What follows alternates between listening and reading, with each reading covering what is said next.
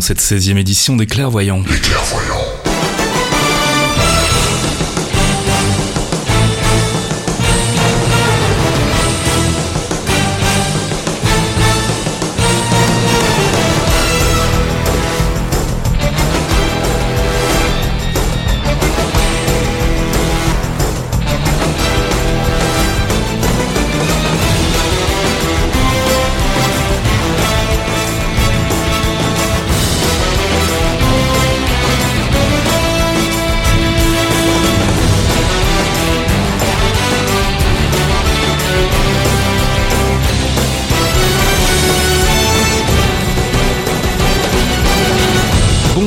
Tous et bienvenue dans ce 16e épisode des Clairvoyants. Les Clairvoyants, c'est votre rendez-vous mensuel dans lequel on parle ben, exclusivement ou quasiment exclusivement du MCU, le Marvel Cinematic Universe.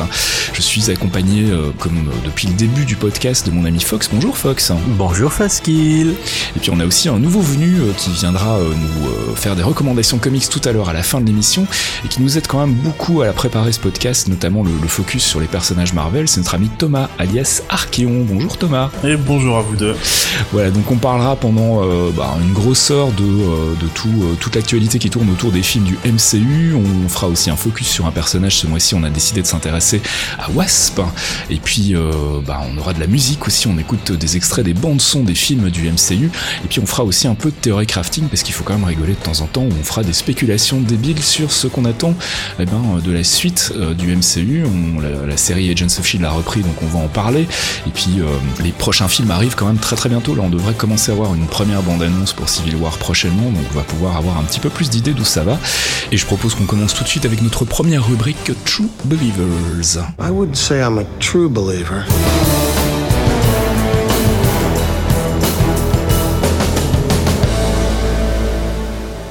True Believers, c'est notre première rubrique dans ce podcast des clairvoyants, la rubrique dans laquelle on fait un peu le tour des news en rapport direct avec le MCU, et je voudrais qu'on commence juste par une petite euh, critique rapide du Blu-ray de Age of Ultron qui est sorti, que j'ai eu l'occasion de regarder.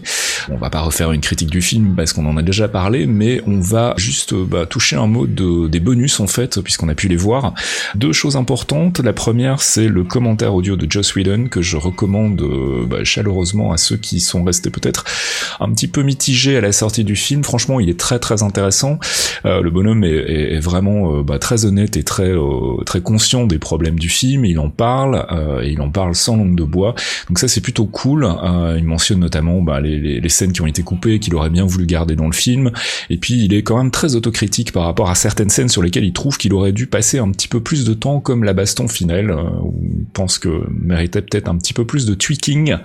Donc donc c'est plutôt sympa. Et puis les scènes coupées sont assez intéressantes aussi, notamment la scène euh, étendue entre euh, Banner et euh, Black Widow, donc celle qui se passe, je sais pas si tu te souviens Fox, hein, dans la dans la ferme d'Hawkeye. Chez Hawkeye, ouais. Voilà, tout à fait, où ils discutent et qui se termine en fait ben, différemment de la manière dont elle se termine dans le film. Elle se termine sur une note peut-être un petit peu plus un petit peu plus tendue, un petit peu plus négative et ça change un petit peu la dynamique du couple et voire même la dynamique du film en fait par la suite. Donc c'est plutôt intéressant et puis il y a forcément la, la scène coupée avec Thor, qui euh, franchement aurait mérité elle aussi d'être dans le film, puisque euh, bah, elle explique de manière un petit peu plus euh, théâtrale, on va dire, l'existence des, Infinity Stones et puis la raison pour laquelle ben, Thor décide d'activer Vision en fait au début du troisième acte du film. Donc voilà, si vous avez l'occasion de jeter un œil et plutôt une oreille en fait sur les commentaires audio de Joss Whedon qui sont présents à la fois sur le film et sur ces scènes supprimées, franchement ça vaut le coup d'oreille. Et puis je voulais juste pousser une petite gueulante par rapport à des choses que j'ai lues un peu partout sur le web concernant euh, la présence de Grey Hulk dans Age of Ultron. Beaucoup de sites ont relayé l'info comme quoi il y aurait dû y avoir Grey Hulk et finalement il n'y était pas. Je suggère à ces sites d'apprendre à lire puisqu'en fait tout ça vient euh, d'une explication. Alors je crois que c'est une explication euh, d'un des producteurs du film en fait qui raconte que pendant le, le process qui consistait donc à faire le rendu de la scène, la fameuse scène de baston entre la Hulkbuster et Hulk, ils ont essayé toutes sortes de choses pour donner un côté un peu foufou à, cette scène, et notamment de changer la couleur de Hulk. Et ils sont arrivés à un moment à une couleur qui marchait plutôt pas mal, mais qui était un peu trop grise. Et justement, ils ont eu peur qu'il y ait confusion au niveau des fans qui auraient pu y voir la présence du fameux Grey Hulk, qui est donc un vrai personnage dans les comics. Hein, Fox, c'est le Mister personnage. Fixit, Mister Fixit, le Grey Hulk, qui est une incarnation qui dispose d'une relativement bonne intelligence. C'est la version savante de Hulk en fait. Hein. C'est ça, c'est la version intelligente et mafieuse de Hulk vu qu'il va partir à Vegas, il va devenir une espèce de caïd à un moment. Donc euh, et, ce qui ce qui a gêné, je pense, la plupart de ces rédacteurs qui sont grossièrement plantés, c'est que dans la série pop des, des Marvel Avengers figurines, il y a un Hulk qui est gris, appelé Savage Hulk, qui est le Hulk possédé par euh, Scarlet Witch avec les yeux cernés de rouge. Mhm. Et la figurine promotionnelle était grise. Et on en reparlera quand on fera le focus sur euh, The Hulk. Hein, euh, c'est assez rigolo parce qu'en fait, à la base, le The Hulk devait être gris dans les comics et puis pour des raisons de problèmes de colorisation, euh, l'ami Stanley a décidé finalement de le passer en vert. Hein, mais ça, on y reviendra quand on fera le focus sur le personnage. C'est tout pour Age of Ultron. Je voulais juste faire un petit point sur le box-office pour Ant-Man puisque le film a dépassé en recette le succès du premier film Captain America, ce qui est quand même pas mal. Il trône aujourd'hui autour des 400 000... On est à 406 millions 828 341 dollars en mondial. Voilà, ce qui est quand même plutôt pas mal pour un film qui a coûté environ 150 millions.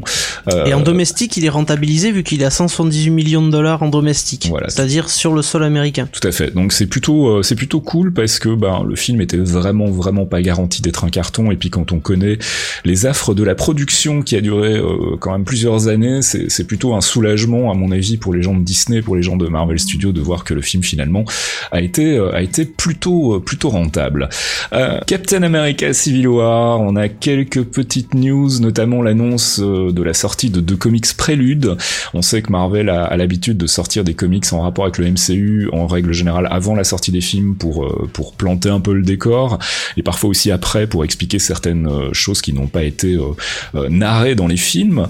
Donc bah, jusqu'ici ça a jamais été vraiment des comics de, de grand intérêt, on va pas se mentir. Donc on s'attend pas à grand chose non plus du côté de Civil War, mais dès qu'on aura l'occasion euh, bah, de mettre euh, de mettre la main dessus. A priori, ils sont prévus pour le mois de décembre. On jettera un œil dessus et on vous expliquera ce qui s'y passe. Peut-être qu'on apprendra de nouvelles choses sur la trame du film. Euh, Feige, euh, Kevin Feige, donc le président de Marvel Studios, qui fait beaucoup d'interviews pour le moment. Ils ont commencé à lancer progressivement la machine de guerre marketing.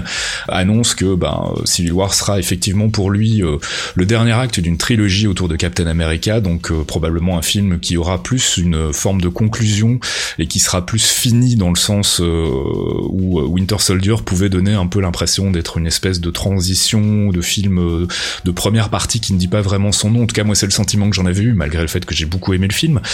Donc là, on a, on a globalement une confirmation que ça va effectivement être la fin d'une, d'une trilogie et que ça va être la résolution donc de l'histoire tournant autour du Winter Soldier, notamment, bien sûr, il y aura aussi l'opposition avec Tony Stark, et ça, on aura l'occasion d'y revenir. Et puis, on a eu un nouveau trailer à l'Asia Pop Comic Con, euh, qui est manifestement globalement le même que celui qu'on avait pu voir déjà euh, au D23 dont on avait parlé le mois dernier, si je ne dis pas de bêtises. Ça, tout à fait. Voilà, donc euh, bah rien de vraiment neuf de ce côté-là non plus. A priori, le trailer devrait sortir ce mois-ci, probablement d'ici une quinzaine de jours. Euh, ce que je pense. Il va liquer trois jours avant et on va l'avoir, euh, on peut dire pour le 20, comme à chaque fois, parce qu'ils savent très bien que le truc doit sortir le 29 et vers le 20, on va avoir un leak et puis là, évidemment, Marvel va faire bon les mecs, attendez, regardez pas ça en qualité pérave, on vous le sort dans 20 minutes et là tu as un trailer en 1080p, on va en mettre partout sur les murs. C'est ça. Enfin, tant qu'il sort pas juste la veille de la sortie des clairvoyants, moi ça m'arrange. Ce que ce que je me disais, c'est que euh, non, tu peux rêver là, il va sortir après après la release du prochain clairvoyant au pire. Ce que ce que je me disais, c'est que éventuellement, si vraiment le trailer mérite euh, qu'on s'y attarde et apporte de nouveaux éléments importants, on se permettra de faire une petite session spéciale des clairvoyants comme on l'avait fait euh, bah, pour l'annonce de, de Spider-Man, le retour de Spider-Man pour les droits Marvel, voilà, on, fait des petites des petites éditions spéciales. Donc si vraiment ça mérite qu'on s'y attarde, euh, on le fera. Sinon, ben, on en reparlera dans l'épisode du mois prochain. Euh, et c'est tout pour Captain America Civil War, Doctor Strange. Alors on a eu une news assez surprenante, mon cher Fox, concernant bah, la trame du scénario. Ah oui, c'est c'est plus que surprenant vu que Kevin Feige, donc notre bon Kevin, désormais président de Marvel Studios, est totalement libre euh, des affres qu'il a pu connaître ces dernières années, nous annonce que ben, ça sera une origin story, que le film comportera bien l'origin story Story, Dr Stephen Strange, qu'on va donc enfin connaître un petit peu plus du scénario, vu qu'on va pouvoir voir dans le film la transition qui faisait que le, chirurgien euh, célèbre euh, et, arrogant va perdre son, son unique talent de chirurgien pour s'ouvrir au monde mystique et devenir Doctor Strange. Alors que depuis, ben, on pensait que c'était acquis quand même, Fasque, mais depuis un an, depuis un an, il y a eu une, enfin ce qu'on pensait être une information qui circulait comme quoi effectivement Marvel avait annoncé que c'était la fin des origin story et que ça commencerait, que cette s'annoncerait avec euh, Doctor Strange.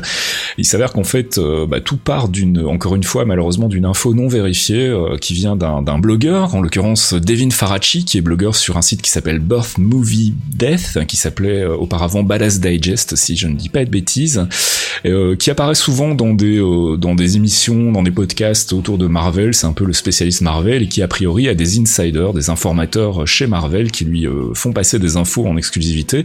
Et il avait déclaré il y a un an à peu près dans une vidéo que ben euh, voilà, il avait pu avoir accès euh, euh, à des infos concernant le, scénario de Doctor Strange et que tout avait été remis à zéro, qu'il n'était plus question de faire des origin story et que c'était manifestement une décision que Marvel allait appliquer à la suite de ses films. Personne n'a vraiment contesté cette info à l'époque et, certainement pas les gens de Marvel Studios, ce qui est quand même assez surprenant. Donc on a laissé traîner cette info pendant un an et finalement, ben, ce qui arrive souvent avec les rumeurs, c'est qu'à force d'être répétées, elles deviennent un peu vraies dans l'esprit de tout le monde, le nôtre compris, et on s'en excuse. Euh, donc voilà, il semblerait que finalement euh, il ne soit pas question d'abandonner les origin story, en tout cas pas pour Doctor Strange. J'espère en tout cas qu'ils nous refont pas l'origin story de Spider-Man euh, autrement que dans un très très court montage au début du film, parce que sinon ça ça va vraiment être un peu pénible. Dans, ce que dit Feige, euh, il parle de d'inclure les origines de Doctor Strange. Il ne parle pas d'un origin story complet. C'est ça. Donc ce qu'on peut, ce qu'on pourrait avoir, et c'est ce qui semble le plus probable vu comme on a eu les origines les origines d'Ant-Man par exemple, on a le mhm. passage de flambeau, on a eu des flashbacks de Henry Pym euh, se battant pendant la guerre contre différents mecs, euh, se battant dans les années 60 avec des vidéos et le reste, mhm. et on arrive directement euh, à Scott Lang qui porte le costume et qui y va. Donc je pense qu'on aura des flashbacks sur sur le, la destinée de, de Stephen Strange, mais on le verra en action très très vite. Je pense qu'ils vont ils vont consacrer 20 minutes du film à nous faire un peu d'origine, de contexte, et après on va partir direct dedans comme ça a été avec Ant-Man. Au pire du pire, je pense que le premier acte du film sera consacré à son origin story et que après on passera effectivement, comme tu le dis, dans le vif du sujet. Euh, donc voilà, quelque part c'est pas vraiment une mauvaise nouvelle non plus, même si on, on était assez content de savoir que c'était la fin des origin story. Pour Doctor Strange, euh, cela dit, sans, sans, sans faire marche arrière dans ce qu'on a dans ce qu'on a dit jusqu'ici. C'est un personnage très compliqué. C'est un personnage compliqué et puis en plus il a une origin story qui est vraiment intéressante pour le coup, qui est finalement assez proche de l'origin story de Iron Man en fait en termes de en termes de ton. Parce que c'est aussi un, un, personnage arrogant une grande gueule qui tout à coup euh, se prend une grosse leçon d'humilité dans la gueule et revoit un petit peu ses priorités. Donc c'est un peu le même genre de, de, principe. Donc ça, ça a du sens quelque part que pour l'introduire on en parle quand même. Mais effectivement je pense que tout le film ne tournera pas autour de ça heureusement et qu'on aura donc de l'action. Et puisqu'on parle de Doctor Strange deux annonces euh, enfin une vraie annonce casting et une pseudo annonce casting qui n'est pas encore confirmée dont on vous parlait déjà le mois dernier. La première c'est que Rachel McAdams a donc effectivement confirmé qu'elle avait signé pour un rôle dans le film. On ne sait pas encore lequel. Euh, je sais pas si toi t'as des idées ou pas, mais euh, bah, Kevin Feige semble dire que le rôle de Rachel McAdams sera relativement important dans le film, vu qu'elle apportera un point de vue un peu déporté sur l'univers de Doctor Strange et sur la perception des, des mondes euh, alternés qu'il peut y avoir dans le film. Donc ça, ça peut être intéressant, parce qu'elle va être peut-être le témoin de l'ascension de Doctor Strange vers euh, Sorcier Suprême ou vers quelque chose comme ça. Mhm. Donc c'est intéressant. Après, euh, ça reste encore à voir, euh, parce que le tournage n'a pas commencé. Ils vont commencer là d'ici d'ici la fin du mois d'octobre, début novembre. Mhm. Euh, ils étaient déjà sur place pour les repérages, mais on en saura vraiment plus quand on aura les, les premiers leaks de tournage et euh, et quelques quelques bribes de scénario qui seront lâchés en interview. Voilà, et puis les premiers synopsis aussi autour du film. Les soupçons se portent pour le moment, bien entendu, sur le personnage de Cléa. on dit Cléa, on dit Cli, je sais pas. Cléa. Mmh, comme s'il y a dans dans Arrow, on va dire Cléa. qui est donc un, un love interest hein, de, euh, de Doctor Strange dans les comics, qui est la fille d'Oumar, qui est la nièce de Dormammu. Euh, donc euh, voilà, c'est manifestement, vraisemblablement ce personnage-là qu'elle va incarner, mais on en saura plus, et quand on en saura plus, on vous le dira bien évidemment. Dormammu dans le MCU, je valide. ah mais ça, de toute façon, je crois que tout le monde valide. Ah et puis un petite bribe d'infos sur Matt Mikkelsen, on vous annonçait le mois dernier qu'il était a priori on pourparlait avec Marvel pour un rôle dans le film, dans le film Doctor Strange toujours donc, et là il a déclaré récemment dans une interview que bah lui il attendait le coup de fil de Marvel, mais que pour le moment il y avait il y avait encore rien de fait, rien de, de confirmé. Donc bah voilà Marvel, Kevin Feige, si tu nous écoutes, appelle Matt Mikkelsen parce que nous on veut Matt Mikkelsen dans Doctor Strange. Non, tu veux Matt Mikkelsen. Moi j'en ai ras le cul des tranches de cake dans ce film, s'il te plaît. Ether. Alors Spider-Man, euh, pas grand chose de neuf à part euh, bah, des déclarations de nouveau de Kevin Feige dans la presse, euh, qui est décidément très bavard pour le moment et qui confirme qu'il est très content du retour de, de Spider-Man. Ça c'est pas vraiment une surprise. Et qu'ils avaient déjà des plans, quoi qu'il arrive, ils avaient depuis des années travaillé des plans avec Spider-Man, alors que même si s'ils devaient pas récupérer Spider-Man auprès de Sony, ils avaient des plans quand même, ils avaient prévu des plans de secours pour intégrer Spider-Man d'une manière ou d'une autre. Voilà, tout à fait. Donc ce, qui est, quand même un, un magnifique retour de bâton quand tu vois le cataclysme Sony de l'an dernier et puis l'arrivée de Spidey par la petite porte en février. Et là, tu t'entends Feige qui dit non, mais de toute façon, Spidey ou pas Spidey, il aurait été là d'une manière ou d'une autre parce qu'on avait décidé. Voilà. Et ça, c'est quand même pas mal. C'est plutôt cool et, euh, et, effectivement, il confirme que pour lui, il pense que vraiment le personnage a sa place dans la MCU et que ce sera pas une pièce rapportée, euh, que ce sera pas euh, artificiel, il va être intégré de manière plutôt organique dans le MCU. Donc, euh, donc voilà, ça c'est plutôt une bonne nouvelle. C'est à peu près tout ce qu'on a comme news du côté des films, du côté du MCU cinéma. On va passer maintenant au MCU télé, euh, toujours avec Kevin Feige, puisque dans une autre interview, il a expliqué que euh, ben, par rapport aux, inquiétudes qu'on avait de voir justement les, les univers ciné télé se, se séparer un peu avec euh, le, changement administratif qui a eu lieu le mois dernier, à savoir que Marvel Studios dépend maintenant plus de Marvel Entertainment mais directement de Disney, alors que la section télévision continue de dépendre de Marvel Entertainment. On craignait que les deux univers se séparent un peu plus, alors que bon, les interactions sont pas encore vraiment vraiment euh, très énormes pour le moment. Kevin Feige s'est voulu rassurant en annonçant que pour lui, à terme, euh, il allait euh, il allait être question de faire plus d'interactions, mais surtout des interactions dans un sens qui n'a pas encore eu lieu, c'est-à-dire de la télé vers les films. Donc on va voir progressivement arriver des éléments qui ont été introduits dans les séries télé. On va les voir référencés en fait dans dans les films. On pense principalement évidemment aux Inhumans hein, qui ont fait leur apparition en saison 2 d'Agents of Shield. Et probablement aussi les Defenders qui vont qui vont entrer en scène parce que quand on va arriver à Infinity Wars, il va falloir que les combattants de la Terre s'unissent. Tout à fait. Donc les Avengers plus les autres. Donc je pense que ça va être, euh, il va falloir unifier tout ça dans, dans le sens où les mettre face à un ennemi commun euh, va permettre aux gens de voir que les séries et les films ont leur place et sont vraiment un, univers euh, connecté. Mm. Et puis j'ai très envie de que Coulson retrouve son Captain et euh, puisse enfin faire signer ses foutues cartes. Par Captain America, tout à fait. les cartes Captain America de Coulson. Il vient du ciné, il est parti dans les séries. Je trouve que ce serait quand même bien de le faire revenir un peu au ciné pour qu'il puisse revoir les, les Avengers qu'il a aidé à former. On verra, on verra comment ça se passe. En tout cas, euh, puisqu'on parle des Agents of Shield, la saison 3 a commencé. On a pu voir le nouveau costume de Quake, on a pu voir l'apparition des nouveaux personnages. On en reparlera tout à l'heure des Agents of Shield dans la section théorie crafting, parce qu'on a beaucoup de choses à dire. Euh, tout ce qu'on voulait signaler, c'est qu'il y aura donc, euh, a priori, pour le prochain épisode, qui sera déjà diffusé, non pas encore, quand vous aurez le podcast, a priori, vous ne l'aurez pas encore vu. retour d'Eliot Randolph, le personnage donc de cet Asgardien qui est sur Terre depuis très très longtemps. L'ancien berserker. Voilà, tout à L'ancien berserker devenu euh, professeur euh, d'histoire euh, et d'archéologie. Interprété par Peter McNichol. Hein. C'est ça. Ouais, qui va donc faire son retour dans, dans le prochain épisode et on va de nouveau avoir donc des connexions entre Agents of Shield et le monde d'Asgard et ça c'est plutôt cool. Et John Carter, pas grand chose de neuf. On a eu un, teaser art, donc une affiche pour annoncer la saison 2 qui est plutôt cool mais qui ne livre absolument aucune info. Et puis du côté des séries Netflix, quelques petites bribes d'infos aussi, puisqu'on a appris que Drew Goddard serait toujours impliqué dans la saison de Daredevil, ça c'est plutôt cool, et que Stick serait de retour, ça a été confirmé aussi. Donc euh, deux bonnes nouvelles. Et puis du côté de Jessica Jones, on a eu des petits biscuits euh, aussi à se mettre euh, sous la dent, mon cher Fox. T'appelles ça du biscuit, toi J'appelle ça, j'appelle ça une Madeleine de l'amour, puisqu'on a les premiers teasers vidéo de Jessica Jones qui sont tombés sur Netflix Espagne et Netflix Japon. Et là, faut dire, ça va envoyer du pâté, hein, clairement. Clairement, ça va être, ça va être, ça va être quelque chose de, de sympathiquement sombre, j'ai envie de dire. Alors on a eu un premier, euh, un premier teaser vidéo global qui était plus une sorte de, à mon avis, euh, le générique en fait euh, de la série, qui rappelle beaucoup aussi le générique de, de Daredevil finalement, puisque mhm. on a, ça se termine sur le plan d'une silhouette avec New York en, en fond, ce qui était déjà le cas pour pour Daredevil, et on a eu deux teasers vidéo, le premier sur Netflix Espagne comme tu le disais, et l'autre sur Netflix Japan, qui introduisent de manière assez humoristique le personnage de Jessica Jones. Donc dans le premier premier, elle explose son réveil matin. Dans le deuxième, elle, elle bastonne visiblement. Enfin, on est dans une scène post-baston dans un bar où elle a l'air de s'être plutôt vénère. Donc,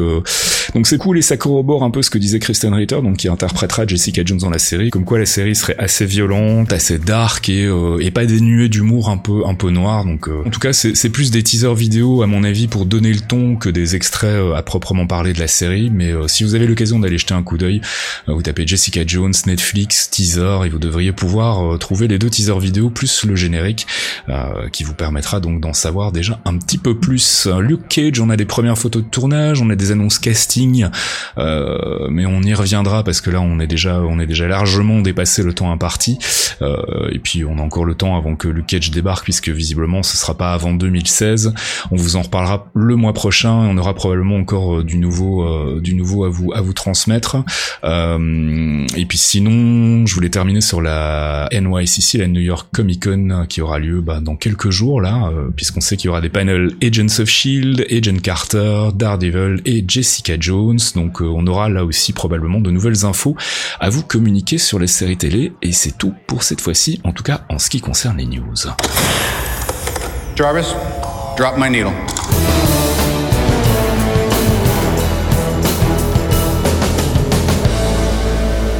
Jarvis Drop My Needle, c'est notre première pause musicale dans ce 16e épisode des Clairvoyants. J'ai fait une petite sélection tirée euh, de la bande originale du film The Incredible Hulk, signé Craig Armstrong. J'avais envie qu'on s'écoute un morceau qui me plaît beaucoup et qui s'appelle Favela Escape.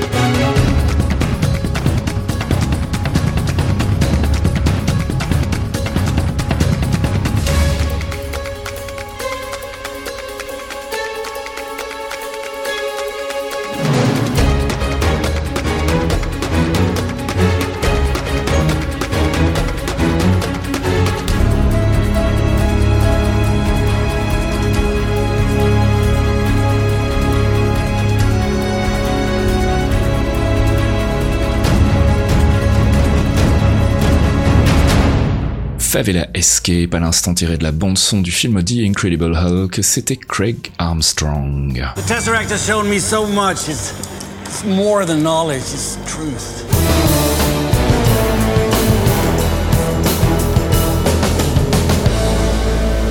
Avengers, c'est pas l'heure, c'est euh, la section que personnellement je préfère dans notre podcast, c'est la section dans laquelle on se laisse aller à faire un peu de théorie crafting et on a redécouvert les jouets du théorie crafting récemment avec euh, le retour des Agents of Shield, le début de la saison 3, ça part fort, hein, c'est le moins qu'on puisse dire mon cher Fox. Je, dois avouer que ça m'avait énormément manqué là depuis depuis 5 mois, on avait fini la saison et je commençais à tourner un peu en rond, je dis je suis moins utile au clairvoyant parce que j'ai pas d'idée à la con et tout.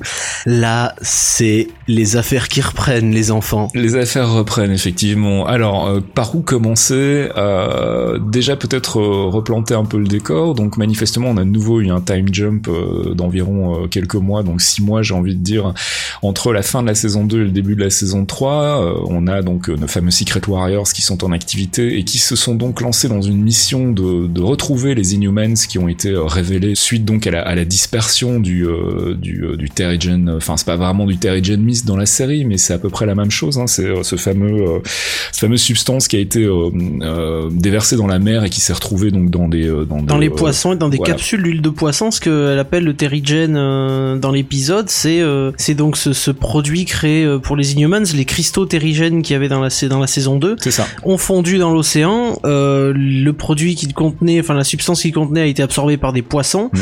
Ces mêmes poissons ont été pêchés et c'est à l'échelle, faut, faut, faut, faut le dire, c'est quand même à l'échelle de tout l'écosystème marin aujourd'hui que ça s'est répandu? Il y a une, il y a une, une scène d'ailleurs où on voit une, une extrapolation de ce que ça devrait donner sur les prochaines années et donc, euh, bah oui, en quelques dans, années. Dans les 20, euh, dans les 27 mois, donc dans les deux ans, il y en aurait partout sur Terre. Voilà. Alors le. Ça c'est assez terrifiant. Le bon point, c'est que manifestement, donc ce, ce terrigen ne, ne, ne, touche pas les humains normaux, donc euh, on risque pas de voir mourir la moitié de la population, ce qui est plutôt pratique, on va dire, d'un point de vue scénaristique. Mais en revanche, donc ça révèle bah, la présence d'inhumains euh, et ça, ça révèle leur super pouvoir. Voilà, tous les latents, comme tu dis, sont, euh, sont, euh, sont, sont révélés. Et ça commence d'ailleurs l'épisode par bah, justement une, une mise en situation avec Joey, donc le personnage de Joey qui est qui est le, premier Inhuman qu'on voit dans cette saison 3, qui est un peu paumé, qui sait pas trop, c'est pas trop ce qui lui arrive et qui fait fondre tout ce qui tout ce qu'il touche. Tous les métaux qu'il touche, tous les métaux avec lesquels il entre en contact fondent littéralement dans un rayon de 3 mètres dès qu'il est un peu angoissé, comme comme Daisy, Sky l'époque, quand elle s'angoissait, faisait trembler la moitié de la planète. Voilà. Lui, dès qu'il s'angoisse, dans un rayon de 3 mètres, tous les métaux se mettent à fondre, ce qui fait que ça pose énormément de problèmes sur son contrôle de pouvoir pour l'instant. Alors, on va parler tout de suite d'une critique euh, que j'ai euh, que j'ai lu un peu partout euh, par rapport à ça. Effectivement, le rapport avec les X-Men est quand même difficile à nier. Hein. On se rend bien compte que, ben, n'ayant pas les X-Men dans l'univers ciné et, télé, les, les gens de Marvel Studios se sont dit, bah tiens, servons-nous des Inhumans comme de comme de nos mutants à nous. Euh, personnellement, ça me dérange pas du tout. Au contraire, je trouve que c'est plutôt même une bonne idée euh, de, de, de, se servir. C'est finalement ce qui est en train de se passer un peu aussi dans les comics quelque part, hein, puisque les Inhumans sont un peu les nouveaux mutants. Donc moi personnellement, ça m'a pas dérangé. Je comprends les critiques, mais euh, mais c'est pas quelque chose qui m'a posé problème. En tout cas, toi, je sais pas si ça t'a gêné, mais euh, ce qui est appréciable, c'est que les les Inhumans sont vachement moins connus que les X-Men. Et la, la, nomenclature des X-Men est toujours attachée à l'X-Mansion, euh, au Docteur Xavier, à Cyclops, à tout à tous ces tous ces personnages personnage emblématique de, des X-Men. Mm. Là, on repart sur une genèse des, des, comme tu le disais, des nouveaux mutants, des, des Inhumans totalement nouveaux, totalement inédits. Certains, évidemment, euh, comme comme Lash, dont on va parler juste après, sont des, des Inhumans connus euh, et rattachés euh, au Marvel Comics Universe. Mm. Là, on peut se permettre d'avoir des personnages avec des pouvoirs qui sont inédits, des histoires qui sont inédites, et de porter ça différemment des X-Men où c'était bon, c'est la confrérie des mauvais mutants contre les gentils mutants X-Men professeur Xavier. Là, on, ils ont la liberté de travailler. Non, et puis surtout, ça permet de, de répondre à une critique qui, euh, qui était quand même une critique relativement courante depuis le début de la série, en fait, que bah, finalement, cette série sur des comics manquait un petit peu de personnages avec des pouvoirs. Voilà, voilà, maintenant, on a de quoi faire euh, péter euh, les trucs dans tous les sens avec des super pouvoirs. L'autre critique était qu'elle manquait de budget, et le premier épisode a honnêtement plus de budget que la moitié de la probable, saison. Oui, effectivement. c'est une horreur. C'est, je veux dire, t'arrives déjà rien que l'ascenseur l'ascenseur. Si vous avez vu l'épisode là, quand je vous parle d'ascenseur, vous savez ce que je veux dire. Mais rien que l'arrivée de l'ascenseur, j'ai fait. Vous avez du pognon cette année, les mecs. ils ont du, ils ont du, ils ont... manifestement du pognon et puis en plus ils se permettent justement de faire des choses qui sont très comics. Euh, voilà, c'est typiquement le genre de scène qu'on ça fait très Doctor Who. Aussi, mais c'est c'est. je cru que c'était un tardis. Voilà, c'est ce qu'on aime dans les comics, c'est ce côté euh, on en a rien à foutre et on fait des trucs complètement nawak et, et ça marche. Enfin, en tout cas sur moi ça fonctionne. Bon après ça reste un budget de série télé, donc on faudra pas s'attendre non plus à voir débarquer Ultron euh, en full CGI euh, tout, tout de suite bientôt, mais euh, mais on a quand même quelque chose d'un petit peu plus consistant et d'un petit peu plus agréable à regarder que, que les effets spéciaux de, de, des premiers épisodes il y a deux ans. Donc ça c'est plutôt cool. Alors faisons le point sur les trois factions en présence dans ce premier épisode. Il y a les Secret Warriors, on en a parlé, donc menés manifestement par Coulson et Daisy, donc ex Sky. On a en phase 2 un groupe qui pour le moment est présenté comme étant les TCU, donc le l'Advanced Threat Containment Unit, euh, qui est donc euh, bah, cette unité euh, qui est chargée de récupérer les, Inhumans, mais pour le compte du gouvernement cette fois-ci, contrairement aux Secret Warriors qui eux agissent un peu en solo, qui est donc mené par le personnage de Rosalind Price, personnage qui est encore relativement énigmatique pour le moment et sur lequel on ne sait pas grand-chose. Alors, avant de parler de la troisième faction dont on ne sait pas grand-chose non plus encore, qui est menée par là, je voudrais juste qu'on s'arrête deux secondes sur sur les, les TCU. Est-ce que tu penses, comme je l'ai lu un peu partout et comme j'avoue que ça m'a effleuré l'esprit aussi, est-ce que tu penses qu'on n'est pas en train d'assister à la genèse euh, du Sword en fait? Ben, je, le pense. Après, euh, je, je, suis je, suis pas forcément certain euh, que ce soit le Sword parce que il y, a quand même pas mal de trucs. Je pense que cette faction-là aura un gros truc à jouer jusqu'à Civil War et je pense que la baston va continuer jusqu'à Civil War. Parce que je repense toujours au personnage de Martin Freeman euh, mhm. qui va servir d'interlocuteur avec les accords et les super-héros. Donc je pense que la TCU peut être complètement le Sword, peut-être avant, mais plus probablement après Civil War, mhm. avec une réunification, parce qu'on aura deux épisodes après encore Civil War. Donc euh, comme tout, comme à chaque année, on a un film Marvel qui arrive en avril-mai, mhm. donc on aura deux ou trois épisodes des Agents of Shield après. Après, tu, tu, tu dis un truc, euh, je, je, le relève là, mais tu parles des Secret Warriors. On n'a pas entendu ce nom encore. On l'a pas entendu, mais on, l'a pas entendu. On l'a lu en fait, on l'a lu dans, euh, dans, dans le dossier qui était euh, tendu par Coulson à, Sky à la fin de, de, la saison 2. Et puis dans tous les communiqués de presse, ils en ont clairement fait mention, donc ils l'ont pas cité texto dans, dans l'épisode, mais clairement. Pour l'instant, ils sont encore le Shield. Ils sont encore le Shield, mais en mode clairement Secret Warriors. Alors juste pour préciser pour les gens qui ne connaissent pas le SWORD, donc S-W-O-R-D, c'est euh, l'équivalent, on va dire, spatial du Shield. C'est un, un, organisme qui a été créé par euh, Joss Whedon dans les comics, dans les comics Astonishing X-Men, et qui est donc chargé en fait de surveiller euh, la menace extraterrestre. En fait, euh, ils ont un vaisseau d'ailleurs dans dans les comics qui s'appelle The Peak, qui est un, une espèce de une espèce de flèche qui est stationnée dans en orbite autour de la Terre et qui surveille donc l'espace, qui surveille la menace extraterrestre. C'est pour ça que j'ai fait le rapprochement avec les TCU justement, dont la mission est globalement la même, c'est-à-dire de repérer les menaces extraterrestres, enfin ce qu'ils appellent des menaces extraterrestres sur Terre et de les, euh, les contenir en fait. Euh, c'est pour ça que, je pense que si c'est pas en tout cas euh, les débuts du Sword, il y a en tout cas des points communs pour le moment qui laissent à penser que ça pourrait être le cas.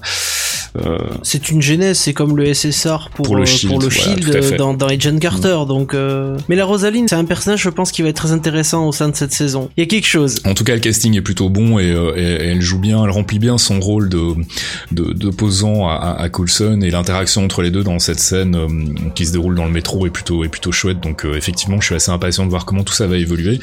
Et puis donc troisième faction, dont on ne sait finalement bah, pas grand chose, euh, qui est mené par euh, un certain Lash. Alors Lash, c'est un, un Inhumans qui est apparu dans les comics il y a très très peu de temps, en 2014, dans un nouveau reboot des Inhumans qui, d'après Archeon, n'est manifestement pas très intéressant, mais le personnage en lui-même est plutôt cool.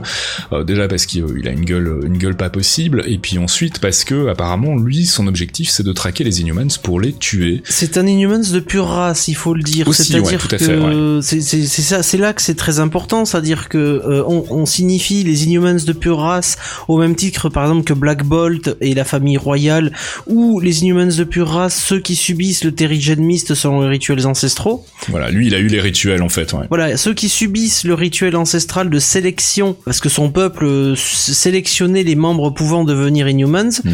ceux qui en étaient euh, Warzy comme dirait Thor mais ceux qui en étaient dignes passaient le rituel et devenaient Inhumans.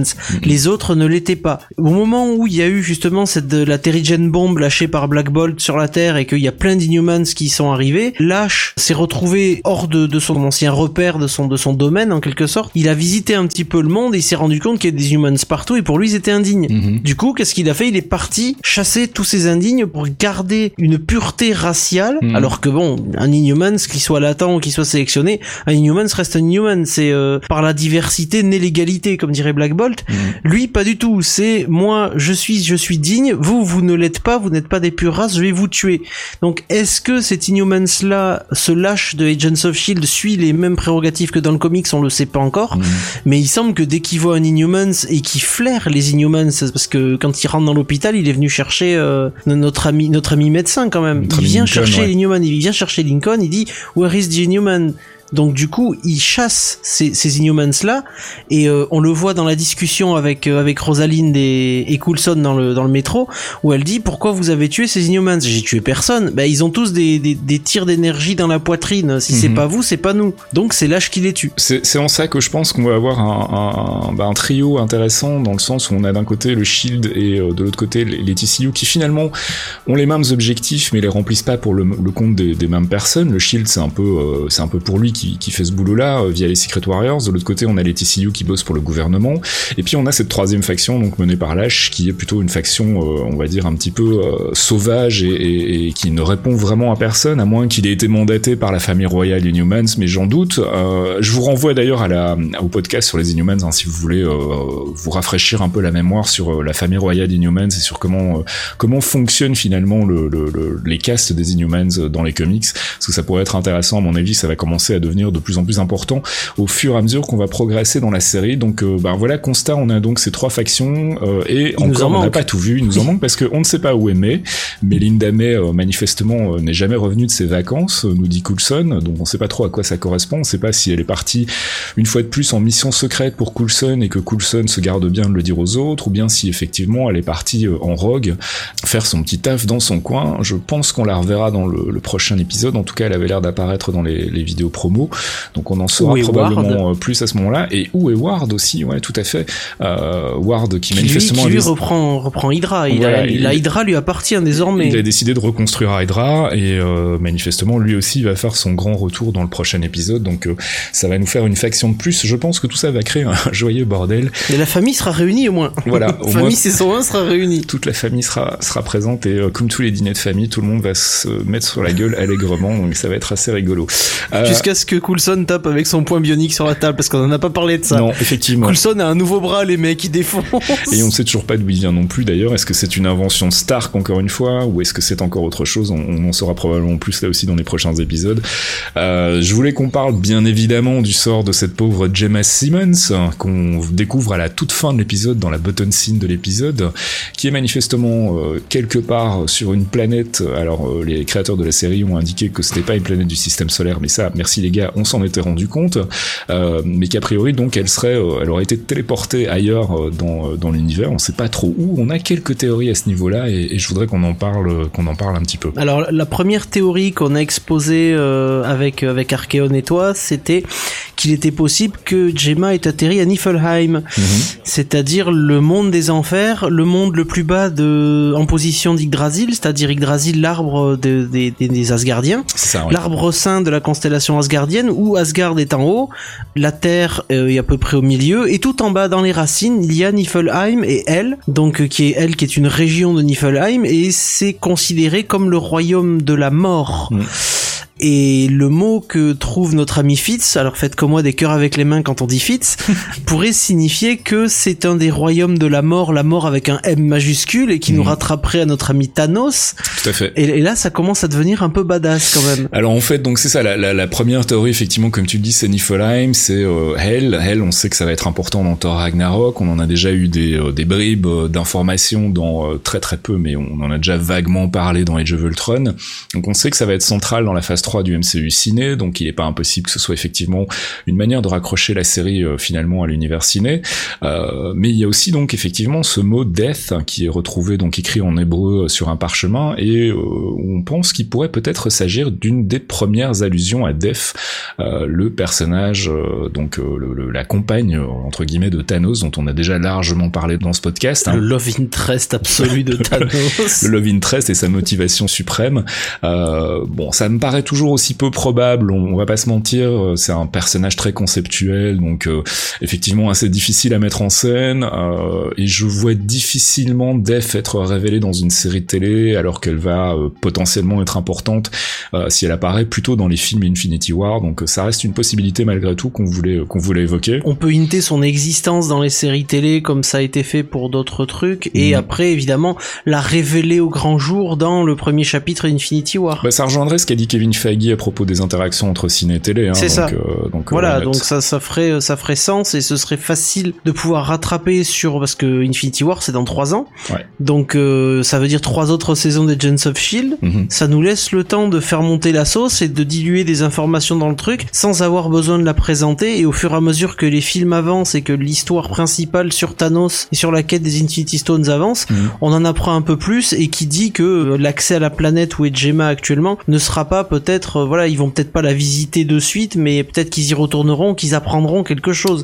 Déjà, on en apprendra beaucoup plus avec, euh, avec Peter McNichol la semaine prochaine, qui lui est un historien asgardien, ouais. Tout à fait. Et puis, bah, dernière information, enfin en tout cas dernière possibilité par rapport à cette histoire de, de monolithe justement qui aurait téléporté Simmons à l'autre bout de la galaxie, ce serait la possibilité que ce soit une version comics du euh, fameux golem, hein, qui est donc euh, cette entité euh, créée de, terre, d'argile, ou qui, qui, est très présente dans la religion juive et qui est donc une espèce de monstre. Le, golem est une créature de terre et de boue qui est créée normalement par un rabbin, donc dans la mythologie hébraïque. On lui donne la vie et il est, il permet à certains esprits ou à certaines, à ceux qui le commandent d'effectuer certaines actions. Dans les comics, le golem, golem est un personnage qui existe, il est lié au Shield. Mhm. Euh, là, le fait que ça pourrait être un golem, ça peut être intéressant, puisque l'activation, il y, a un, post sur Reddit qui est assez intéressant là-dessus. Euh, c'est un peu trop biblique, certes, mais au niveau du MCU et du Agents of Shield, ça pourrait être intéressant. Le fait que le, les golems étaient aussi utilisés dans la mythologie du roi Salomon comme gardiens, gardiens des portes de trésors, gardiens des mondes souterrains, gardiens des, des, des 72 démons du roi Salomon.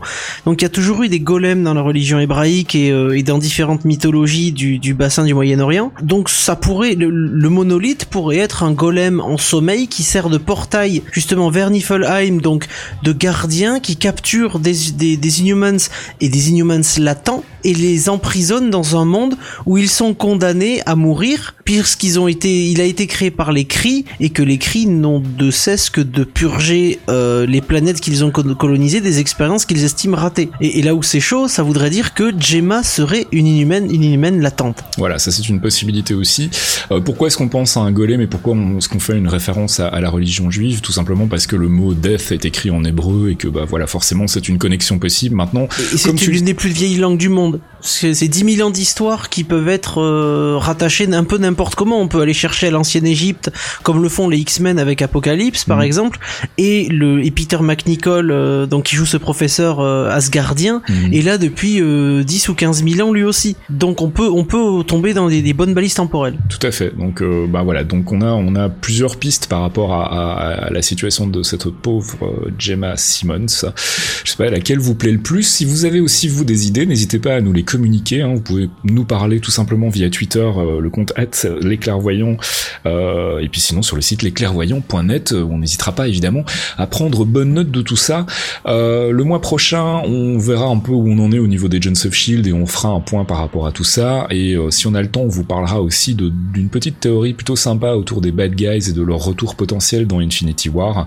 Et puis on fera aussi, si on a le temps, un petit point sur Civil War, parce qu'on a, on a discuté un peu avec, euh, bah, avec toi et puis avec Archeon, on a discuté de, du rôle de Scarlet Witch et de, de des implications de, de, sa présence dans le MCU pour la suite des films, et notamment euh, peut-être une ouverture possible vers Doctor Strange. On en reparlera le mois prochain, parce que là on n'a plus le temps, on a déjà dépassé le temps réglementaire, et on va passer tout de suite à la suite de l'émission. Jarvis, drop my needle.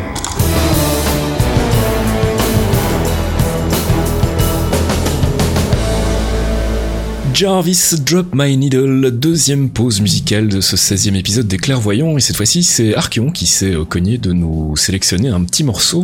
Bonjour mon cher Archeon. Bonjour. Alors tu nous as pris quoi? Alors moi j'ai choisi euh, un morceau de l'OST du One Shot Agent Carter. D'accord. Parce que pour l'instant c'est quelque chose qui n'était pas trop représenté sur les choix musicaux de, du podcast. C'est vrai que à part le générique, euh, enfin ce qui, ce qui nous sert de jingle pour les, pour les séquences qui a été piqué dans le One Shot All Hail the King, on n'a pas écouté encore de, de bande son des, des One Shot exactement. Euh, et donc du coup je suis parti sur le morceau Credit Suite de Christopher Leonard. D'accord. Alors c'est la deuxième partie du, euh, du générique en fait que vous pourrez entendre. D'accord. Un morceau que j'aime beaucoup, assez punchy et qui représente assez bien la série, je trouve. Et qui malheureusement n'est disponible nulle part. Hein. Exactement, parce que la BO est pas encore sortie, ouais. Ouais. Euh, donc euh, c'est pas la BO qu'on retrouve sur euh, la série télé en, en l'occurrence, c'est plus c'est plus spécifique au one shot si je dis pas de bêtises. Hein. Exactement, ouais. ouais. Christopher Leonard, dont on n'évoquera pas trop la carrière ciné parce qu'il a pas fait que des choses très intéressantes. ouais. On va écouter tout de suite donc ce morceau Credit Suite. Merci Archeon. Mais de rien.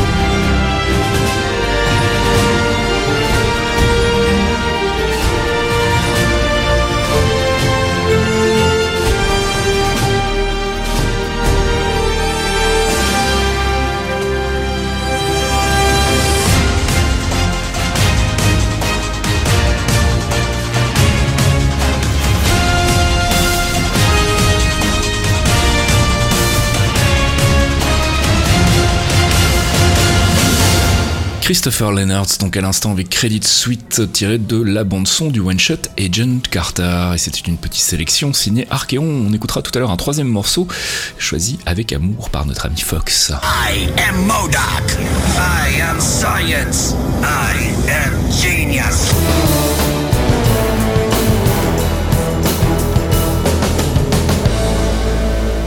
I am Science, c'est la voix de notre cher Modo qui nous annonce que c'est l'heure du focus. Alors pour ceux qui prendraient le train des clairvoyants en marche, le focus c'est une séquence durant laquelle on s'intéresse bah, soit à un personnage, une organisation, parfois un arc des comics, où on essaie de vous en apprendre un peu plus si vous n'êtes pas familiarisé avec, euh, avec l'univers des comics. Ce mois-ci on a décidé de vous parler de notre guêpe préférée, The Wasp, euh, qu'on a pu découvrir euh, dans le film Ant-Man, euh, qui est sorti donc au mois de juillet dans les salles et qui devrait nous arriver en Blu-ray euh, probablement dans le courant du mois de décembre, voire début janvier au plus tard. On va donc faire un petit peu le point sur ce qu'on sait du personnage dans les comics et éventuellement sur ce qu'elle pourrait devenir à terme dans le MCU. Mon petit Fox, je t'écoute. Alors, qui est The Wasp? The Wasp, euh, fille du professeur Van Dyne, docteur euh, Vernon Van Dyne, Janet. Janet a été créée par Stan et J- Stan Lee évidemment et Jack Kirby. Euh, sa première apparition a eu lieu en 1963 dans Tales of Astonish numéro 44.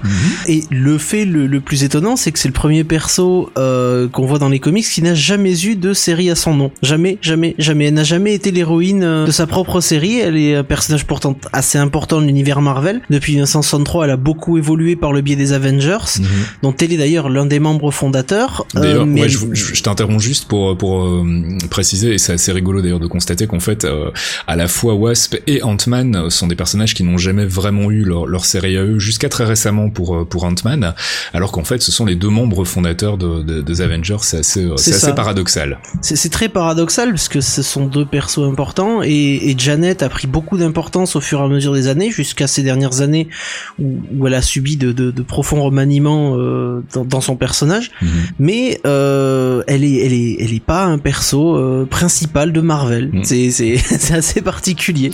Alors la version qu'on connaît dans les dans l'univers central des, des comics, le 616, donc le Earth 616, euh, elle a, euh, comme tu le dis, c'est la fille de, Vernon Van Dyne et elle a rencontré donc à un moment donné de sa vie un certain Hank Pym. C'est ça. Henry Pym travaillait avec son père sur certaines expériences et euh, la première fois qu'elle va qu'elle va vraiment le rencontrer, une expérience ratée va libérer un alien euh, qui va entraîner la mort du professeur Van Dyne et c'est c'est Pym qui va l'aider justement. Ils vont faire ils vont s'allier et ils vont faire équipe euh, ensemble pour pour pour tuer cet alien. Euh, Pym ayant déjà créé euh, les particules de Pym qui lui permet justement d'obtenir ses pouvoirs de, de rétrécissement, euh, il va finir par lui lui transmettre une petite quantité de, de, de ces particules de Pym et elle aussi va donc euh, être être dotée de pouvoirs de rétrécissement et ils vont vaincre cet alien. À partir de là, ils vont ils vont travailler plus ou moins ensemble, mais elle a une petite différence par rapport à Hank, c'est que elle dispose de, de petites ailes qui lui permettent de voler et elle peut tirer des traits d'énergie appelés les Wasp Stings, c'est-à-dire les, les, les aiguillons euh, De la guêpe. les aiguillons de, de la guêpe. Mhm. Et après avoir vengé son père, ben, ils vont continuer à faire équipe et au fur et à mesure, ben, leur relation va évidemment évoluer. Je rappelle qu'on est dans les années 60 Mhm. et Hank va voir en Janet euh, sa première femme décédée, Maria. Il va, il va voir en elle ce- ce- son premier amour et euh, ils vont, euh, ils vont se, ils vont se mettre ensemble, ils vont se marier. Mhm. Et à partir de là, ben, il y a Thor, Iron Man et Hulk qui, qui les rejoignent.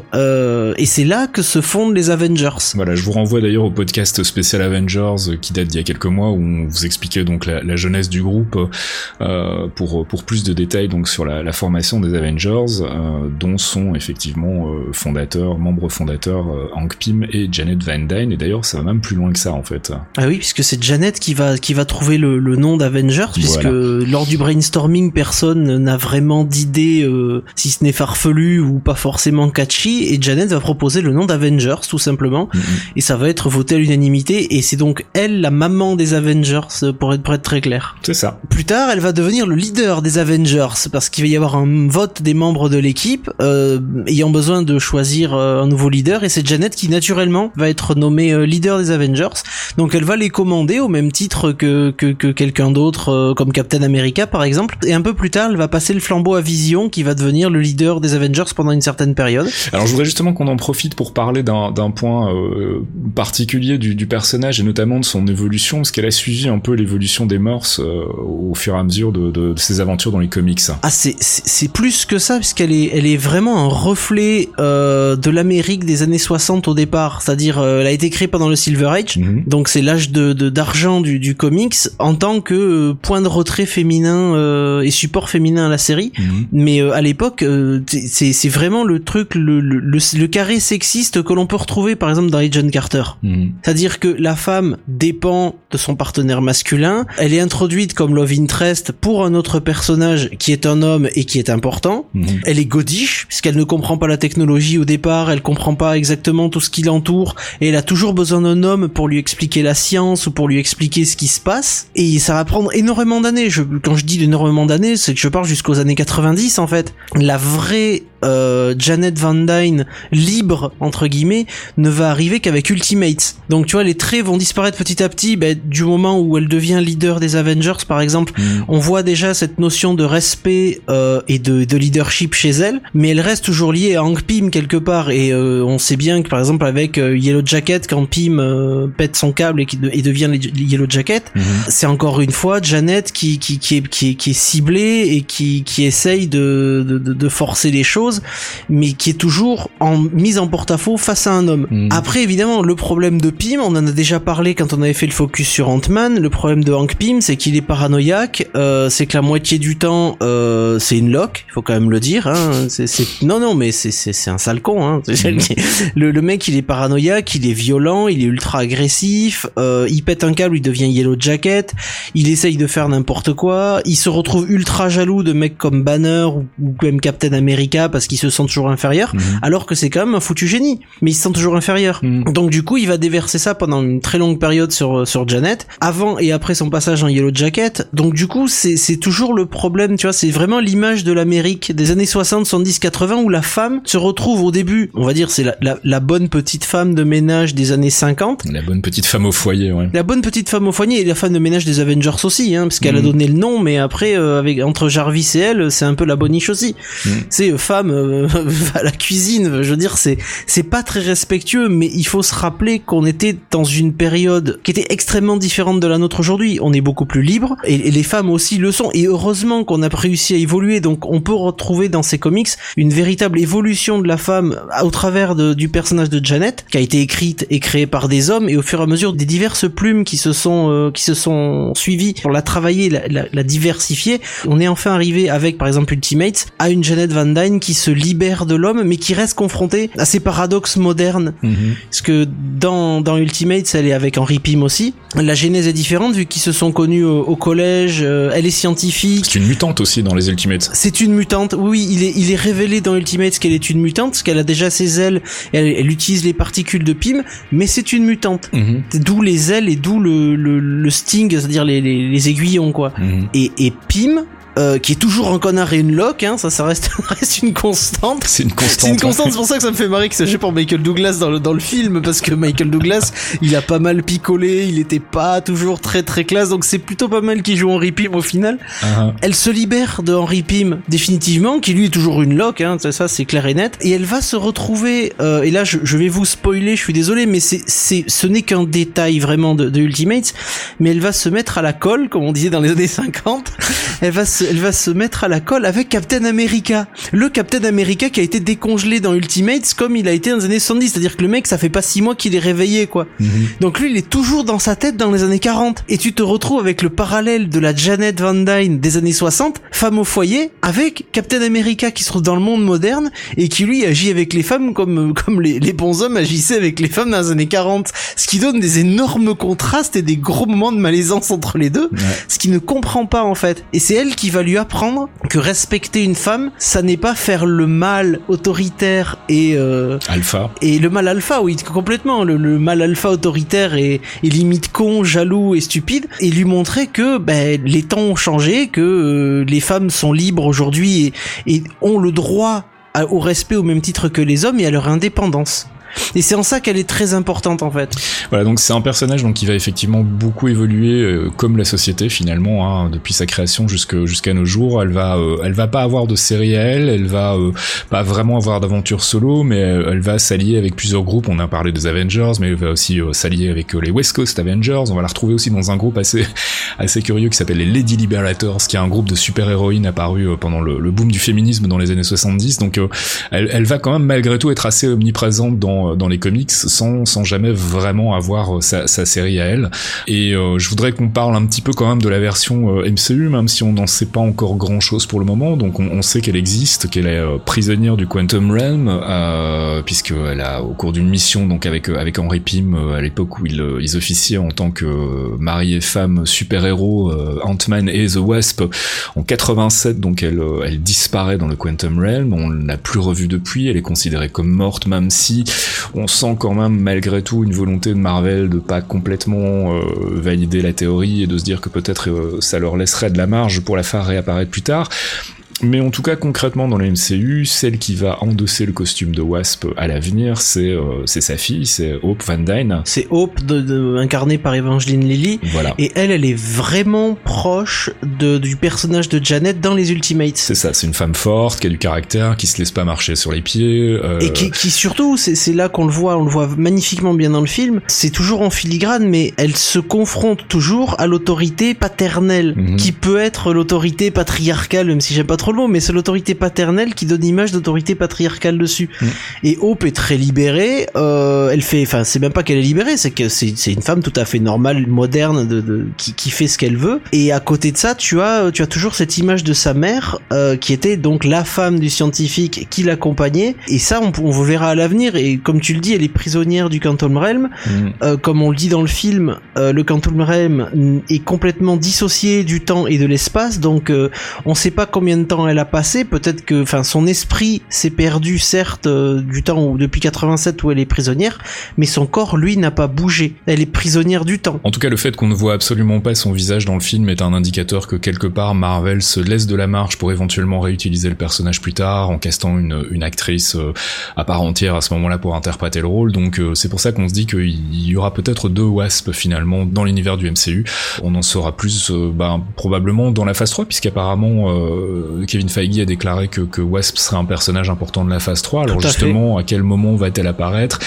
Je pense pas que ce soit dans Civil War ou en tout cas si c'est le cas, le secret a été bien gardé. Euh, ce sera peut-être plus que probablement euh, dans les Infinity War, hein, au moment où les Avengers vont se rassembler une fois de plus.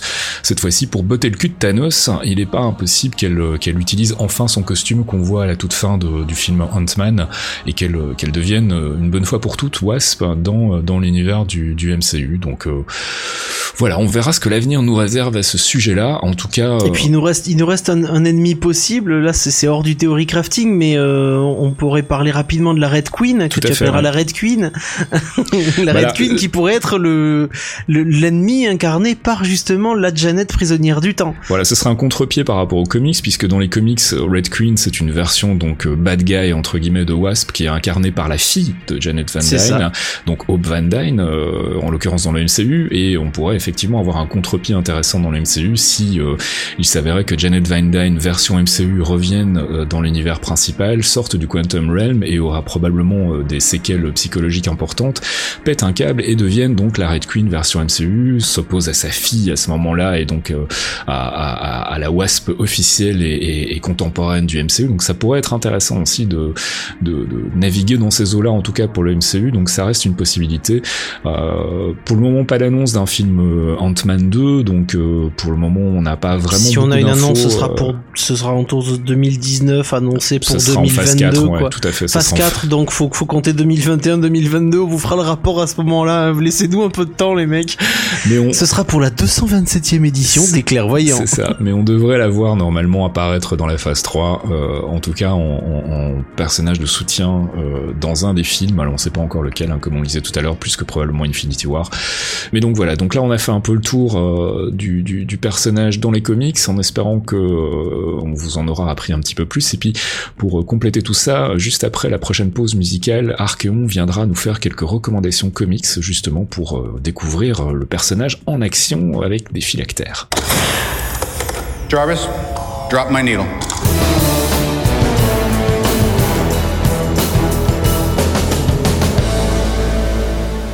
Jarvis Drop My Needle, troisième pause musicale de cet épisode 16 des clairvoyants, et cette fois-ci mon petit Fox, c'est toi qui as fait une sélection. Oui, je suis venu avec du Bear McCreary, donc le compositeur de l'OST d'Agents of Shield, et j'ai choisi Cello Concerto, donc euh, qui est un morceau euh, de, de violoncelle en hommage à Philip Coulson que j'aime beaucoup, qui est enfin revenu après euh, cinq mois où il m'a terriblement manqué, et euh, ce morceau a été écrit pour le concert de, de violoncelle de la célèbre violoncelliste euh, avec qui sortait Coulson avant de, de devoir euh, malheureusement être tué dans Avengers. Audrey Nathan, donc son nom. C'est ça, Audrey Nathan. C'est le morceau qu'elle interprète en concert dans l'épisode 19 de la saison 1, où il la retrouve parce qu'elle est poursuivie par un fou, et il va la sauver tout en restant évidemment plus ou moins dans l'ombre pour pas qu'elle se rende compte qu'il est en vie, vu qu'elle a fait son deuil et que Coulson est officiellement mort. Donc c'est un très joli morceau remixé, très bien écrit, un peu long, mais c'est vraiment cool. Un, un épisode très déchirant, euh, typiquement Whedonien, on va dire. Un cello concerto. Concerto, déteste donc, ce mec. Cello Concerto, donc, de Bear McCreary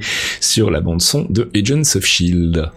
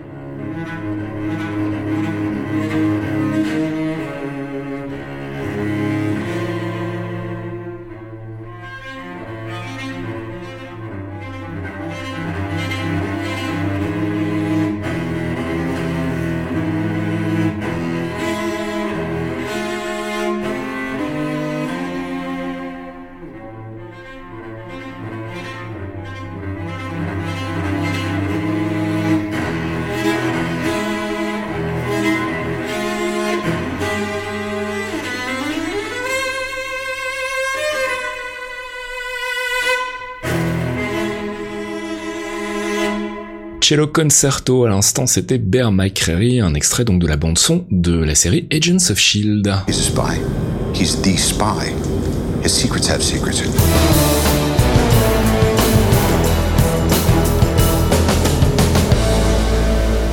Marvel Insiders, c'est notre rubrique dans laquelle, euh, bah, depuis deux trois émissions, on fait des recommandations de lecture. En fait, euh, on vous invite à aller lire quelques arcs intéressants des comics parce qu'on sait que beaucoup de gens sont venus euh, sont venus à Marvel via les films et que c'est parfois un petit peu difficile de s'y retrouver dans la jungle de tout ce qui existe comme comics.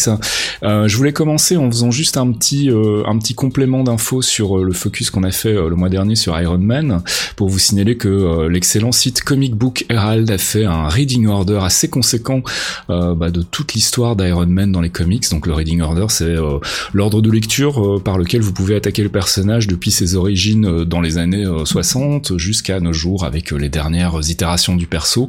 C'est forcément très très costaud, donc on vous invite à aller acheter un œil. On filera le lien sur le site déclairvoyant.net. Et puis, bah, on va attaquer nos recommandations de lecture pour ce mois-ci qui concerneront Wasp principalement, puisque c'est le personnage dont on a parlé dans le focus. Et comme on le disait dans le focus, Wasp, elle a pas vraiment de série à elle, elle a plutôt été souvent liée euh, aux Avengers, et donc forcément on va surtout vous parler d'arc des Avengers, et on va le faire avec Thomas, notre ami Archéon, donc qui nous aide beaucoup en amont à préparer ce podcast, et notamment toute la partie Focus, euh, c'est notre encyclopédie des comics bis avec Fox, hein. et donc on va commencer avec euh, un arc des Avengers, l'arc qu'on retrouve donc dans les numéros 59 et 60 des Avengers, mon cher Thomas. Voilà, c'est ça, c'est un arc assez court, donc sur deux numéros des Avengers, Mhm. assez intéressant à lire parce que euh, c'est l'apparition de Yellow Jacket en fait. Mhm. Donc euh, un alter ego de Hank Pym qui est devenu paranoïaque après la création d'Ultron. D'accord. Il arrive dans New York et attaque la Avengers Tower et il s'en prend directement à Janet en fait. Il y a une histoire qui tourne autour entre euh, Janet qui manipulera un peu le personnage pour arriver à ses fins et Yellow Jacket qui est très intéressant à voir. C'est vraiment l'alter ego qui pète un cap de Hank Pym. C'est super à lire et surtout c'est pour ceux qui veulent c'est un bon passage aussi sur du Ultron bien manipulateur comme on l'aime. Voilà, c'est le fameux passage pour ceux qui en ont déjà entendu parler où euh, bah, il y a une histoire de, de Hank Pym qui frappe sa femme en fait. Hein. On en a beaucoup parlé euh, quand on quand on attendait le film Ant-Man. On se demandait si ça allait être un passage qui allait être évoqué dans les films ou pas. Et ben voilà, c'est dans c'est dans cet arc-là si je ne dis pas de bêtises. C'est ça. Et puis on reste avec les Avengers et on se propulse un peu en avant dans le temps avec le numéro 162. Et on reste avec Ultron d'ailleurs. Voilà, on retrouve encore une fois Ultron qui va rentrer dans le cerveau d'Hank Pym. Alors cette fois-ci, ce sera plus de la paranoïa, ce sera vraiment de la manipulation euh, pure et dure. Mhm. Dans le sens où il va prendre le contrôle d'Hank Pym pour se créer euh, la compagne parfaite. Parce que la Ultron se sent un peu seul. donc il va essayer de, de se créer la compagne idéale. Et c'est la première apparition de Jocasta, qui est une robot en fait. Et c'est là qu'on a le lien avec Janet, qui sera basée sur euh, les ondes cérébrales Mhm. et euh, le cerveau en fait de, de Wasp, qui aura été enlevé par Pym. Tout ça dans le but en fait de créer Jocasta. Pour rappel, hein, dans les comics, Ultron était basé sur les, ce qu'on appelle les, les brain patterns de, de Henry Pym, et donc c'était assez logique effectivement que s'il se crée une compagne, il, il la crée à l'image de, à l'image de Wasp. Alors ça c'est un arc que moi j'ai pas du tout lu, Fox. Je sais pas si toi tu l'as lu ou pas. Je, je l'ai parcouru euh, il y, a, il y a assez longtemps, mais c'est très intéressant parce que la genèse de Jocasta nous amène euh, beaucoup plus tard à découvrir l'une des grandes faiblesses d'Ultron, c'est-à-dire l'Ultron Initiative, qui obligeait chaque création d'Ultron à le recréer une fois qu'il était mort. Ouais. Inconsciemment, c'était euh, reconstruire Ultron euh, pour qu'il pour qu'il puisse retrouver un corps. Et Jocasta, même si elle possède elle aussi l'Ultron Initiative, va réussir à s'en émanciper. Et c'est à partir de là qu'on retrouve la dualité, justement la même dualité entre Jocasta et, et Ultron qu'on a entre Wasp, euh, entre Janet et Pym en fait. C'est-à-dire que Ultron euh, veut Jocasta comme compagne, mais il la veut euh, au même titre que Yellow Jacket euh, s'en prenait à, à Wasp, c'est-à-dire pour de mauvaises raisons et de la mauvaise manière. Du coup, elle va se retourner contre lui, comme Janet s'est retournée contre Yellow Jacket. Donc du coup, on retrouve le même miroir à chaque fois. C'est très intéressant. Et on va terminer avec un dernier arc. Là, on bondit euh, encore une fois dans le temps. On va vers les Ultimates, qui sont euh, des arcs beaucoup plus récents et qui donc euh, font partie du reboot de l'univers Marvel au début des années 2000, quand ça, ça, ça a commencé à aller vraiment très très mal pour Marvel et qu'ils ont essayé de se sortir de, de l'impasse en, en rebootant leur série. Euh, et là, on a une, une Wasp un peu différente de celle qu'on avait l'habitude de, de voir dans le 616, mon cher Thomas. C'est ça, parce que, donc, comme tu le disais, les Ultimates, en fait, c'est un relancement d'un univers à part du Marvel. On n'a plus le 616, mais le 1610 à la place. Mhm. Et euh, pour Wasp, on va retrouver beaucoup d'aspects qui ont été utilisés après l'évolution de celle du 616. Mhm. Donc déjà, il y a une grosse différence, et ce coup-ci, c'est une mutante. Elle le crie pas sur les toits, elle le cache pour elle, mais c'est une mutante. Mais par contre, on va trouver, euh, comme les versions 616 de Wasp plus récentes, on va trouver une femme vraiment euh, indépendante, euh, intelligente aussi, parce que si je dis pas de bêtises, elle a deux doctorats. Donc quand Hank Pym vient lui parler un peu de science, on est loin du Love Interest qui comprend pas grand chose à ce qui se passe et qui suit un peu le mouvement. Donc on a vraiment vraiment un personnage très intéressant et très fort. Un peu moins leadership que ce qu'on peut trouver dans 616 parce que elle est encore un peu jeune, mais c'est une évolution vraiment très intéressante du personnage et c'est pour ça que euh, je conseille vraiment la lecture des Ultimates et des différents arcs qui tournent autour d'elle. Voilà, donc les Ultimates, euh, bah, tous les liens pour euh, ces recommandations lecture seront sur le site lesclairvoyants.net, bien entendu, comme ça vous pourrez aller vous-même piocher, piocher les comics et les dévorer dans votre coin. On remercie encore une fois bah, Thomas Archeon de, de, nous avoir préparé bah, à la fois le focus et puis, et puis cette petite recommandation. Merci Thomas. Mais de rien. il y a une lettre pour vous Tenez Bonne bourre Pauvre con,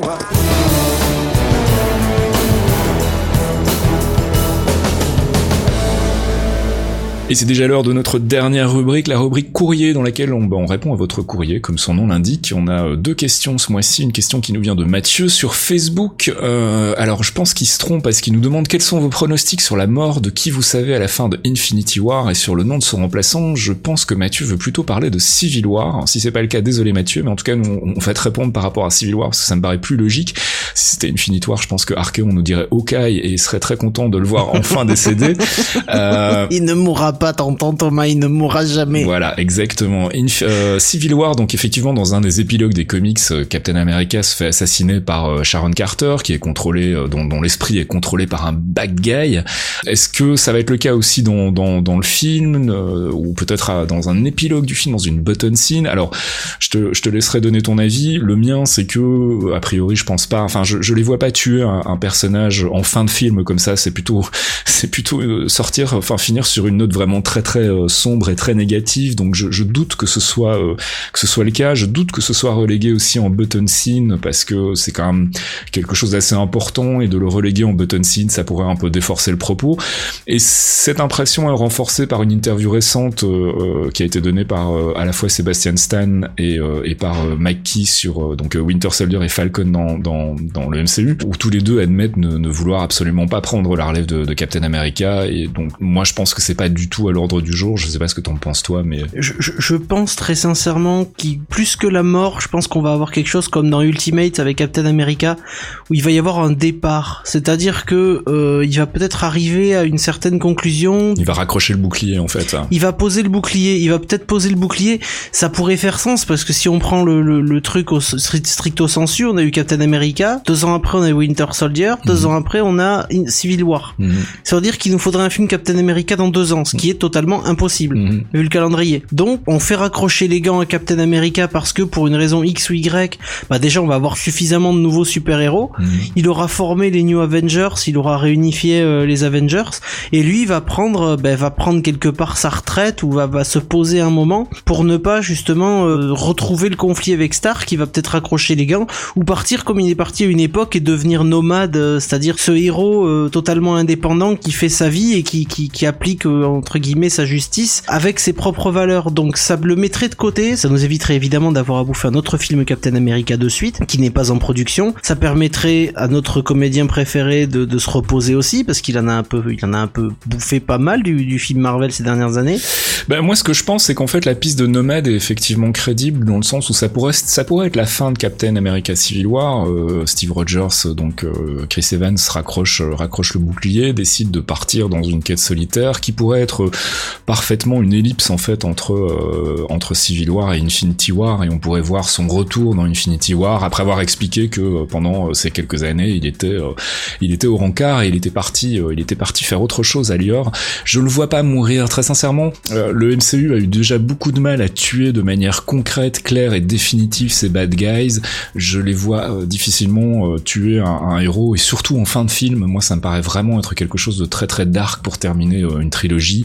Euh, peut-être qu'on se trompe, hein, peut-être que Marvel a les balls de nous faire une fin de Civil War avec la mort de Captain America, qui sait, ça serait euh, clairement une, bonne surprise pour ma part. J'applaudirais euh, avec les quatre mains. Voilà, mais avec les quatre mains. Euh, question suivante, euh, la dernière pour ce courrier, euh, pour le courrier de ce mois-ci qui nous vient de Wax et Louise sur Twitter et qui nous demande, vu le dernier épisode d'Agents of Shield et l'importance des Inhumans, pensez-vous qu'on risque de voir des Inhumans dans Civil War ou en tout cas avant le film Inhumans? Alors dans Civil War, personnellement j'en doute parce que bah, déjà le cast est déjà bien chargé. Ensuite introduire le concept des Inhumans qui, pour euh, rappel, n'existe pas encore officiellement dans l'univers ciné. Hein, on, on les a vus que dans l'univers télé. Donc pour tous les fans qui ne vont qu'au cinéma et qui ne regardent pas les séries télé, il va falloir quand même passer quelques minutes à leur expliquer ce que sont les Inhumans. Donc ça me paraît être un petit peu lourd à introduire dans un film qui finalement ne tournera pas autour de ça. Alors peut-être une mention rapide, mais euh, je vois pas plus. En revanche, pour ce qui est de les introduire progressivement dans l'univers, euh, en se rapprochant du film Inhumans, qui sera donc le dernier film de la phase 3 en 2019 euh, post-Infinity War, c'est fort possible. Je les vois effectivement prendre part au combat dans Infinity War et peut-être être introduits. Euh, bah, qui sait, peut-être. On, on avait une, une idée, peut-être euh, tout à l'heure, on en discutait. euh, peut-être une, une, une introduction dans Captain Marvel, dans Miss Marvel, donc qui pourrait être dans sa version MCU une Inhuman, pourquoi pas. C'est une possibilité. parce qu'il faut, faut rappeler en vitesse que, que Miss Marvel ou Captain Marvel, donc Carol Danvers, Mhm. Est une humaine qui a été exposée au code génétique de Captain Marvel, donc d'un cri, c'est ça. euh, qui s'est donc fusionné avec son ADN humain et qui lui a donné des super pouvoirs. Voilà, ce qui ressemble quand même un peu à, le concept des Inhumans dans le MCU pour le moment. Voilà, euh, et qui ressemble aussi aux expériences euh, comme celle qu'a subi Coulson avec le GH325, Voilà. qu'il a soigné, et Carol Danvers pourrait être par exemple un, agent du SHIELD qui a été soigné par euh, ben, sur ordre de Fury, Mhm. à qui on a effacé la mémoire de la même manière que Coulson, euh, donc le projet Tahiti, Mhm. et qui retrouverait la mémoire et qu'on retrouverait avec des super pouvoirs euh, dans les séries puis après dans les films. Donc pas d'Inhumans pour nous euh, dans Civil War, peut-être qu'on se trompe mais j'en doute, euh, mais par contre effectivement je pense qu'on va en entendre euh, progressivement parler dans le MCU, ça me paraît relativement clair, surtout s'ils sont voués à devenir les nouveaux mutants du, du MCU, je pense qu'effectivement il va falloir les introduire à un moment ou à un autre.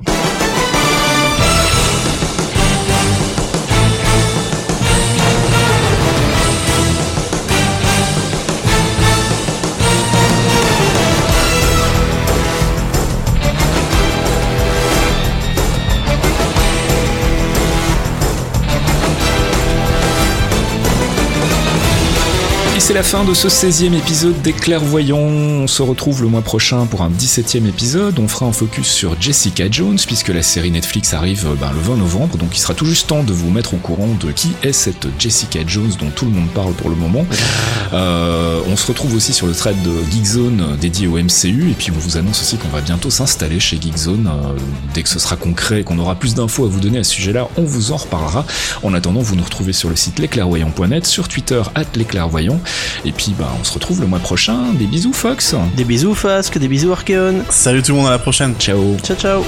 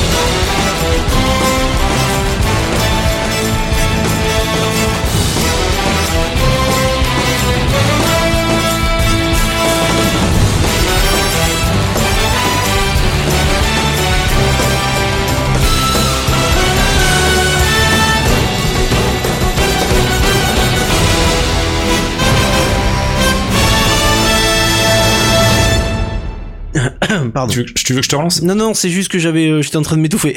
D'accord. j'ai eu une, petite- une petite toux, j'ai... J'étais Ah, mais juste oui. en train de m'étouffer, c'est pas grave. C'est ça, j'étais en train de décéder. oh merde Ah non, pas, on finit le Voilà, focus c'est ça. d'abord. Finis ton taf avant de mourir. Je vois la lumière Finis ton taf avant de mourir. C'est ça, t'es fumier.